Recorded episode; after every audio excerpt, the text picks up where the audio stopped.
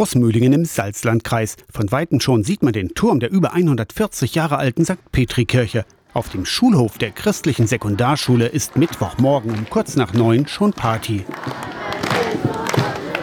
Auf dem Schulhof fehlen Luftballons in Schwarz, Grün, Blau und Gelb, den Nationalfarben von Tansania. Leute aus Tansania kommen zu Besuch und wir machen halt einen Korftritt. Wir laden die jetzt ein, dass sie herkommen sollen und dann singen wir halt später zusammen in der Kirche. Wir haben Briefe geschrieben, dass unsere Schule halt mit der anderen immer so in Kontakt kommt. Wir haben ja halt selber Waffeln gemacht und so. Ja, das war ganz cool.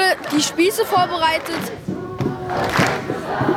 Mit einem Projekttag haben sich die Schülerinnen und Schüler auf den Besuch des Chores Kwaya Yakati aus dem ostafrikanischen Land vorbereitet, berichtet Schulleiterin Ute Wiesocker. Ich hoffe, dass Sie erstens dieses Gefühl heute mitnehmen, wie toll so ein Event sein kann, dass Sie eine Idee von Tansania kriegen, dass Sie Lust bekommen auf diesen Austausch, den wir vorhaben und dass für viele Schüler das heute überhaupt die allererste Begegnung sein wird mit dieser Musik, mit diesen Menschen, weil also der Rest ist Lehrbuch und auf einmal ist es live. Viele Kirchengemeinden in Sachsen-Anhalt pflegen schon lange diese partnerschaftlichen Beziehungen nach Tansania. Entstanden sind diese Kontakte schon zu DDR-Zeiten. Letztes Jahr war eine Gruppe aus Eilsleben im südlichen Tansania in Tandala zu Besuch. In Bulongwa wurde eine Schule besichtigt, erzählt Gemeindepädagogin Gudrun Porzelle. Dort war ein christlicher Schulleiter, der gesagt hat, sie würden gerne eine Partnerschaft haben wollen mit einer Schule in Deutschland. Und da ich hier damals mit dieser Schule in Großmühlingen mit aufgebaut habe, habe ich gesagt, ich kenne eine Schule, da ist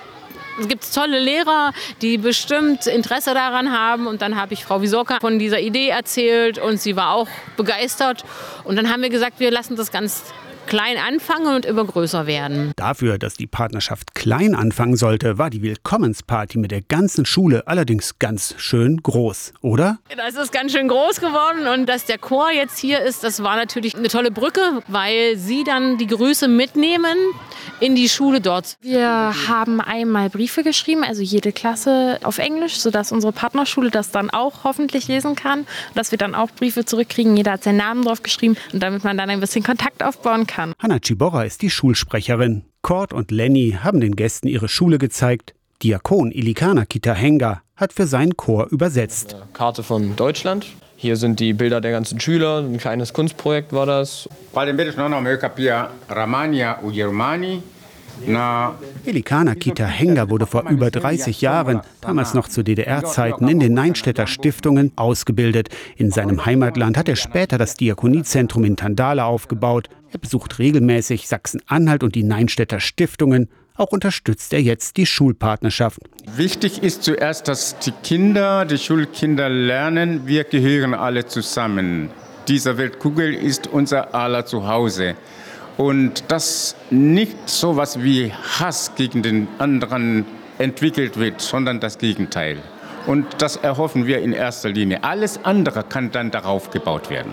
So eine Partnerschaft ist aber keine Einbahnstraße. Jeder kann vom anderen lernen, finden Schulsprecherin Hanna und Gudrun Porzelle. Also mich hat es letztes Jahr so angesprochen, was wir von Mut, Enthusiasmus, aber auch von Lebensfreude von den Menschen in Tansania lernen können. Und das würde ich mir unseren Schülern einfach auch wünschen, dass sie das kennenlernen können. Also das interessiert mich doch sehr weil es halt eine ganz andere Kultur ist. Wie man sieht, so die ganzen Gottesdienste sind ganz anders aufgebaut als bei uns. Das ist schon sehr interessant. Vor allem die Musik. Sie strahlt Lebensfreude aus und reißt auch uns richtig mit. Aus der Kirchenredaktion Torsten Kessler, Radio SAW.